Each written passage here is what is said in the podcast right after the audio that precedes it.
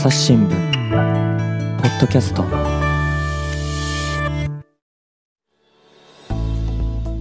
皆さんこんにちは。えー朝日新聞の木田光です。えー今回は暮らし報道部の久永隆一さんをお招きしています。久永さんよろしくお願いします。よろしくお願いします。で本日のテーマはどんな中身になりそうでしょうか？今日はですね、あの、大人がこう、作った制度からこぼれ落ちている子供たちがいるっていうことを、あの、ちょっとご紹介できたらなと思っています。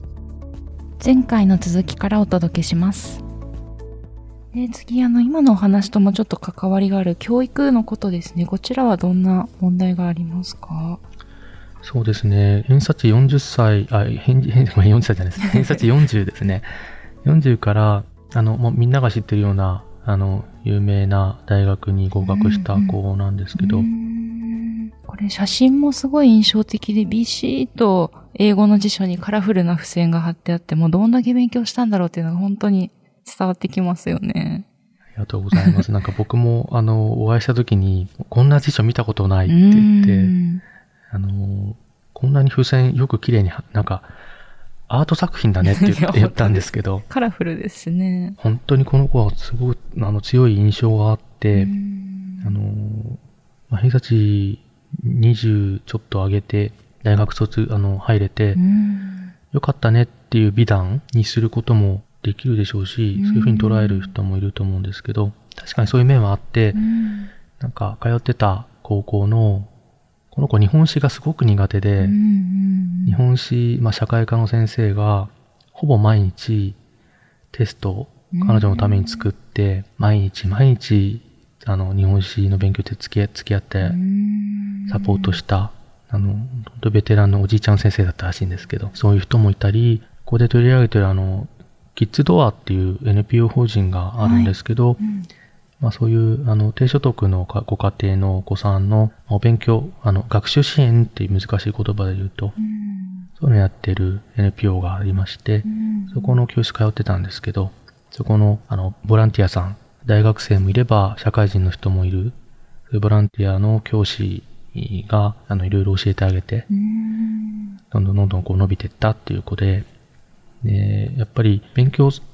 ゃあサポートすれば、低低所得のご家庭のお子さんでも、大学進学、あ、できるんだうん、いい話だなって、最初思ったんですけど、うん聞いてみると、あれそうでもないっていうのがあって、うん。おこれがあの、見出しにもちょっと取ってるんですけど、あの、バイト付けの矛盾っていうのがあって、うん。あの、勉強よりお金が大変、ババイト付けの矛盾っていうタイトルなんですけど、実はこの子、高校1年生から居酒屋さんで放課後ずっとバイトしてたんですよね。バイトをして、家帰って、まあ、少し家事して、自転車通学だったんですけど、はい。踏切とか信号待ちの時に、前かご、自転車の前かごに置いてある、木田さんにご紹介いただいた、その英語の辞書はいとか、あと、写真ちょっと分かりづらいんですけど、日本史の問題集みたいなやつう、ん用語集ですかね。前かごから取り出して、ほんと数分だと思うんですけど、待ち時間で。うんそういうのを勉強したりとか、するぐらい、やっぱりバイトしなきゃいけなかった。うんななんでバイトするんだろう。なんか、給付型奨学金って聞いたことあるような気がするって思って、うん。この方の場合は、えっと、ご両親の元でえっと住んでる方なんですよね。だからそういう施設にバイト代をこう出さなきゃいけないとかいうわけでもないっていうことですもんね。そうですうね。ん。ご両親もいて、なんとなくあれ、大学進学の時のお金ってかからなくなってきたんじゃなかったっけ？っていう、なんか、うろ覚えだったんですけど、はい。で、調べてみると、確かに、給付型奨学金ってあの、漢字難しいんですけど、要するに、あの、返さなくてもいい、うんもらえる奨学金ができましたと。うん国の制度としてできたと。うんなんですけど、これはこれ2020年4月にできたんですかね。そうですね。で、ただ、これ、もらえるのが入学後、まあ、大体5月、6月ぐらいなので、よくよく思い出していただくと、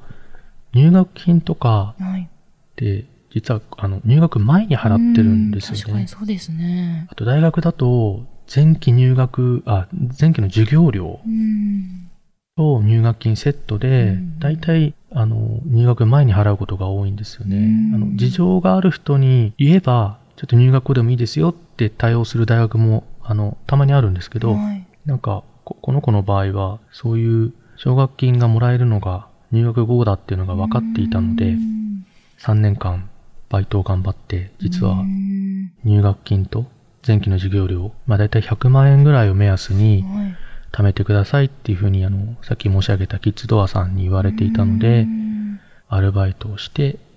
受験勉強もしてっうんていう生活を送ってましたっていうことなんですようね。んあだから貯金がない人は本当にもうバイトして、その入学前に払うしかないっていうことですもんね。そうですね。やっぱりそこは、あの、まあいわゆる自自助努力をしなきゃいけないんですけど、でも実はその、旧型奨学金があるけど、入学前にお金をある程度よ準備しておかなきゃいけないっていう、そういう情報自体も、うん。あんまり知られてないんですようね。んキッズドアさんっていうところに通っていて、そういうふうに散々言われてたので、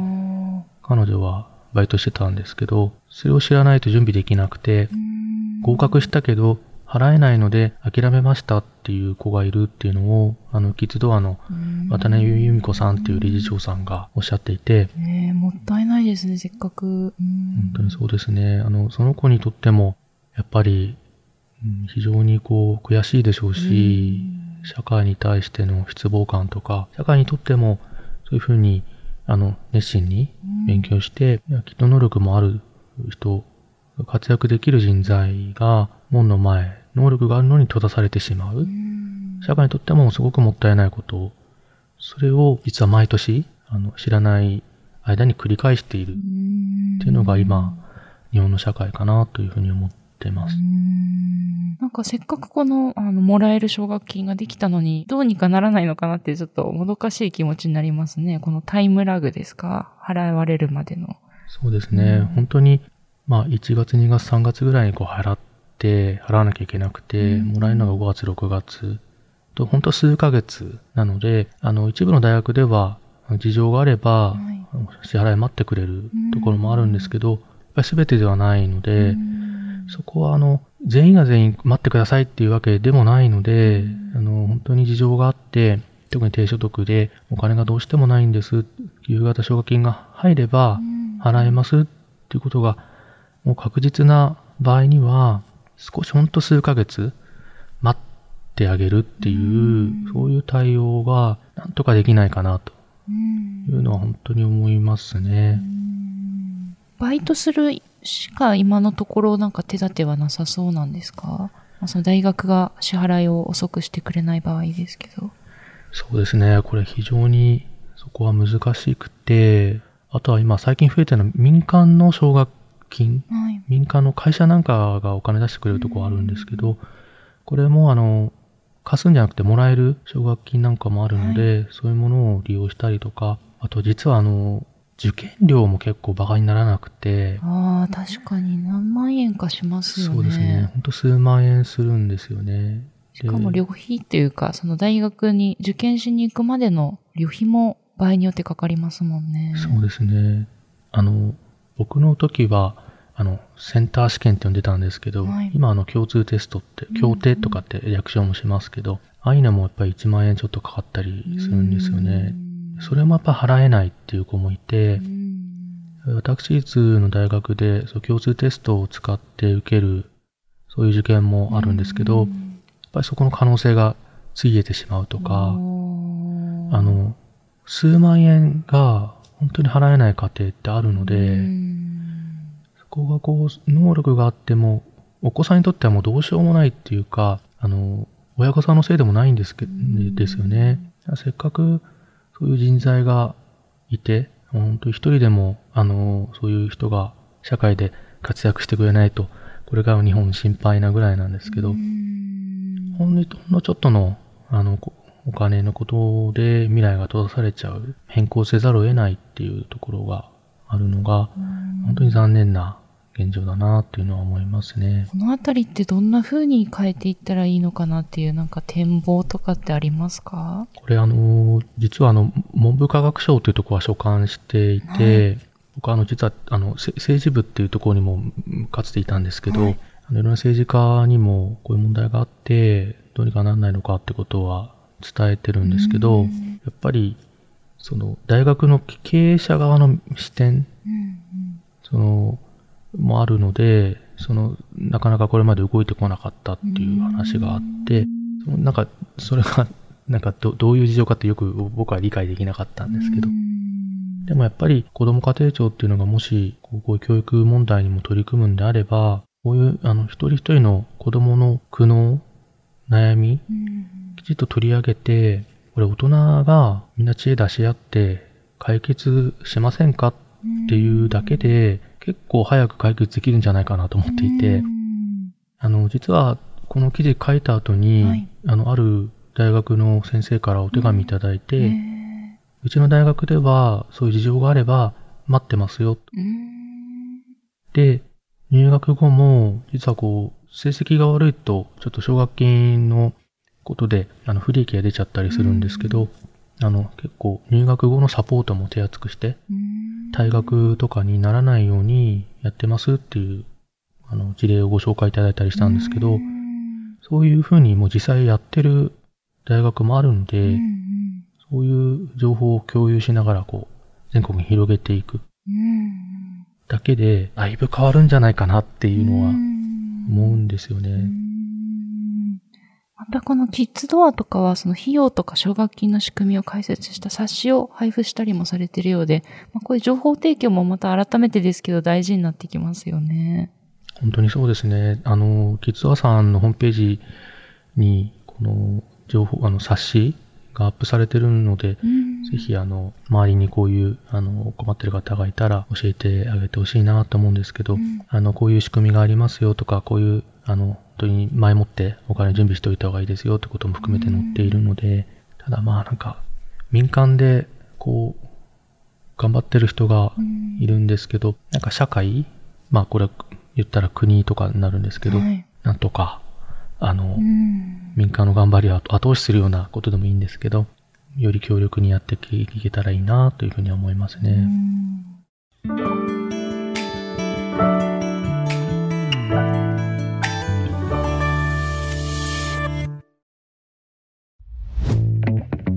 メディアトークパーソナリティの真田亮です。SDGs シンプルに話そうをお聞きの皆さん、朝日新聞ポッドキャストには他にも番組があるって知っていますか？メディアトークはメディアの今と未来についてじっくり言葉を交わします。何を伝えるのか、どうしたら伝わるのか、本当に必要なのか。コンセプトはあなたとメディアの未来をつなぐ。一緒に考えてみませんか？アプリからメディアトークで検索してください。で、あの、子供家庭庁のお話がちょくちょく出てますけど、これ来年4月にできるということで、どういうメリットがありそうですか？そうですね。あの、いろんなメリットがあって、あの、よく言われるのが、これまであの、厚生労働省とか、はい内閣府とか、文部科学省とか、うんあの、子供に関する仕事、まあ、政策はいろんなところにまたがってたんですけど、うんまあ、それを一つにして、よりスピーディーに、強力に対応できるっていうのが、縦割りの打破とかって難しい言葉で言う人もいるんですけど、そういうメリットはあるのかなと思うんですけど、やっぱり取材してて思うのは、本当のメリットは、やっぱり子供を真ん中に置いて、子供が今、どんなことが嬉しくて、どんなことが悲しくて、どんな葛藤があって、どんなことをこう、大人たちに求めてるのか、うん。それを生の声を本当に吸い上げて制作に結びつけていく。うんそういうのが、あの、本当のメリットじゃないかなって思っています。あの、これまでご紹介したような記事って、実はこういう問題ってずーっと何十年もきっとあったことで、だけど、なかなか変わっていないうんっていうのが、やっぱりそれって僕も含めて大人がきちんと子供の声を聞けてなかった。うんそこを吸い上げて、じゃあどうやって改善したらいいかなってことを、知恵を出し合えてなかったじゃないかなと思っているので、そこが新しい役所ができたら、そういうところを、あの、制作にちゃんと形作ってほしいなっていうのは思いますね。新聞社も割とその省庁ごとに担当記者がいたりして、そういう意味ではこう、国と一緒で縦割りというかですね、結構分野が横断してる、こういう、今回あのお話しした話とかも、厚労省担当、久永さんはそうですけど、文科省の話も先ほど出てきましたし、取材も横断的にすることが必要なんですね、きっと。本当にそうですね。あの、実は一番最初にお話しした保育の話も、はい、あれも内閣府なんですよね。で、僕自身がそうだったんですけど、子供の視点に立つと、保育って、まあ、小学校入る前の話、はい、で、なんか虐待とかって、まあ、あの、もちろんずっとある話で、うん、で教育の話って18歳前後ぐらいの話。子供が大人になっていく過程で、なんとか賞って関係ないんですよね。ましてや、こう、あの、なんとか賞担当の記者ですっていうのも、全く関係なくて、虐待の分野です、教育の分野ですとかっていうのも関係ないんですよね。子供の視点に立つっていうのは、そういう大人が決めたカテゴリーから一回ちょっと離れてみる。と疑ってみて、むしろ子供が何に喜怒哀楽を感じてるのかっていうところに視点を置き換える方がいいし、まあそういう必要が取材する方もあるんだろうなと思いますね。まあでもこれあの、記者クラブの担当とかをあの、はい、飛び出しちゃってるので、あの、いろいろ社内の調整というか必要なことになるんですけど、子供のためっていうのは、そういうこれまでの常識から少し距離を置いて脱却するってことも必要かなって思いますね。であともう一つですね、えっ、ー、と、今度は虐待、性被害とかの話になりますけど、こちらもご紹介いただけますか？これがあの、えっ、と、まあ、18歳2万円で売った性的動画っていうところ、いうタイトルの今、記事なんですけど、まあ今のお話もあったような、厚生労働省の担当記者が本来だったら書く記事ではないのかもしれない記事なんですよね。な、なんでかっていうと、はい、ちょっと皆さんもご記憶あるかもしれないんですけど、あの、この間の4月、5月、6月ぐらいにニュースにたまになってたんですけど、うん、あの、アダルトビデオの出演をして、で、それ18歳、19歳の人が、これまでだったら、あの、18、19って未成年だったので、うん、未成年者が親の同意なくそういうビデオに出ると、無条件でその契約を取り消すことができて、作品を回収するってことができましたと。なんですけど、今年のあの4月以降、18歳、19歳も実は成人、あの大人っていうふうに扱われるようになって、そういう取り消す、未成年であるっていうことを理由に取り消すってことができなくなりましたと。そういう問題があって、書いた記事がこの記事なんですけど、実はきっかけは、あの、虐待経験者の人の取材をしてて、はい、そその子が、あの、お誕生日だったんですね。3月下旬ぐらいに。で、他の子も何人かいたんですけど、何人かで食、あの、お誕生日会を、3月がお誕生日の子何人かと僕とで、はい、あの、焼肉を食べたんですけど、いや、実はもうなんか、4月になると、こういうことが、まあ、未成年者の取り消しっていうのができなくなっちゃうんだよね。でもなんか全然記事とか放送とかなってないから、な、なんとかしてくんないって言われて、全く知識なかったんです。初めて聞いて、今から思うと本当にあの不勉強でごめんなさいっていうとこなんですけど、でそういう支援をしている団体があるから、私知り合いだから、つなごっか？って言われて、うんうん、あ、もうすぐ電話してくれる？って言って、あ、でもちょっと焼肉食べてから、お店出たら、ちょっと電話してくれる？って言って、はい、お店出て、電話して、うん、じゃあ、明日だったら、週末だったんですけど、うん、その日土曜日、確か土曜日で、日曜日だったら、その人が、支援団体の代表者の人が空いてるっていうので、でオンラインで取材してっていうところから始まったのが、まあ、この記事なんですよね。で、この女の子はどういう状況に置かれてたんですか？この子はですね、えっと、18歳でしたっけ？そうですね。この子、あの、当時18歳で、取材した時はもう20代になってたんですけど、もともと家庭で、まあ、あらゆる児童虐待を受けていて、うん、まあ、家庭から逃げるために、まあ、街をこうさまようようになるんですよね。うん、まあ、それ、あの、大人は飛行とか家出って呼ぶんですけど、うんまあ、家が安全な場所じゃなかったので、街に逃げ込んで、で、ネットカフェを転々としていたと。でもちろん、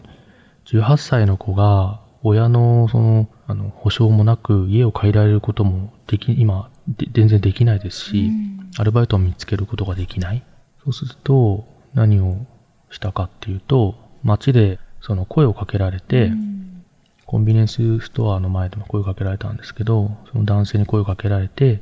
まあ、2万円で、あの、裸の写真と、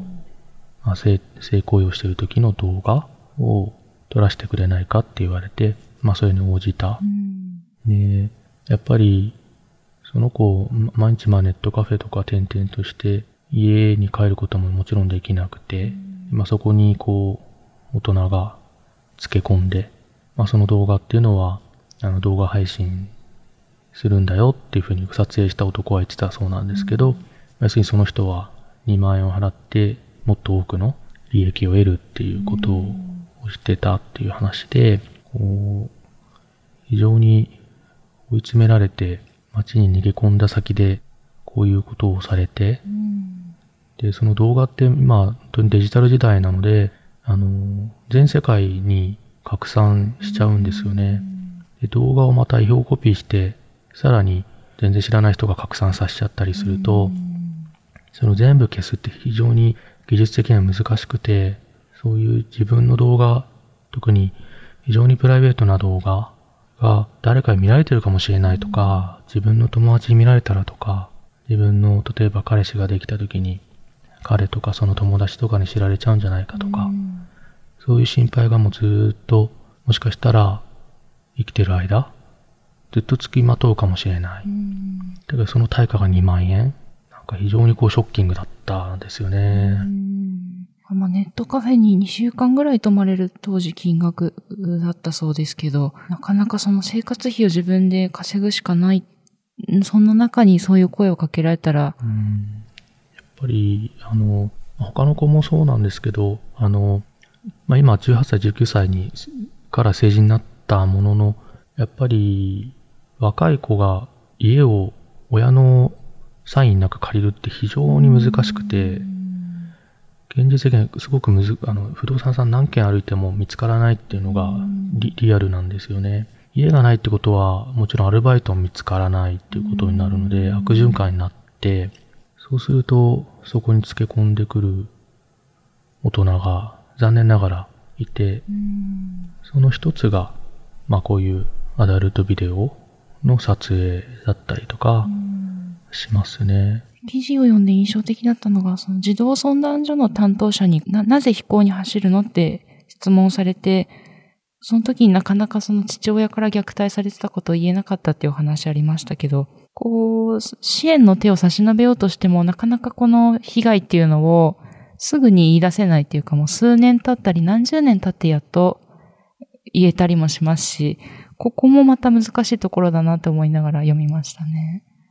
そうですね。なんか本当に、あの、まあ、厚生労働省なんか取材してると、よく相談窓口こちらっていうのを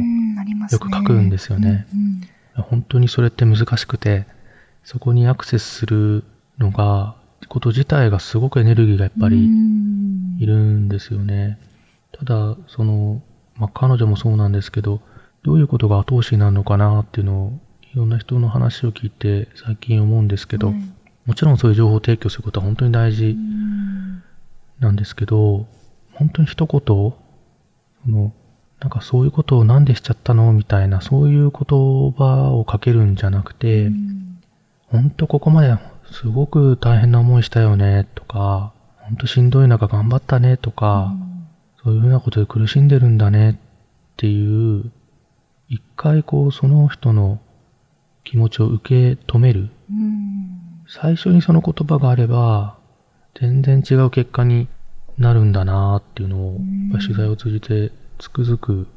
思うんですよね。やっぱり、その、この、この子の場合も、あの、記事にしてない部分もありますけど、あの、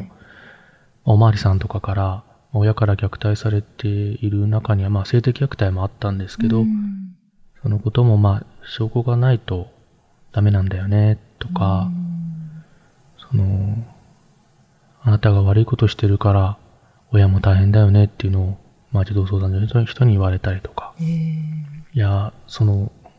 本人が感じてる苦しみがあって、その結果、例えば家出をしちゃうとか、まあ、あの、自傷行為とか、あの、リストカットとかですね。ああいうのも、なんか見るとびっくりしちゃうと思うんですけど、でも、そういう行動をする背景があって、特に子供の場合、まあ大人もそうですけど、何か、あれなんな、なんでこんなことしちゃうんだろうって思うかもしれないんですけど、そこにやっぱり何かしらの背景がある。その背景をまず受け止めるっていうことから始めないと、相談先ありますよ、パンフレットはいどうぞ。だけでは、なかなかつながりづらい人も中にはいるなっていうのは、まあ、子供に限らずですけど、感じますね。朝日新聞ポッドキャスト。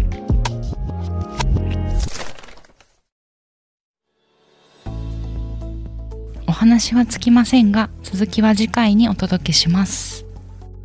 えリスナーの皆様番組を最後まで聞いてくださりありがとうございました。え今後も朝日新聞ポッドキャスト番組を続けるためお力添えいただけると幸いです。ご使用のアプリから番組のフォロー、レビューをお願いします。今回の SDGs シンプルに話そうシリーズのほか、メディアトーク、ニュースの現場からといった番組も配信中です。また概要欄にありますお便りフォームからえ本日の番組へのご意見やご質問もお待ちしています。ツイッターやメールでお寄せいただくのも大変励みになりますのでよろしくお願いします。朝日新聞ポッドキャスト、朝日新聞の木田光がお届けしました。それではまたお会いしましょう。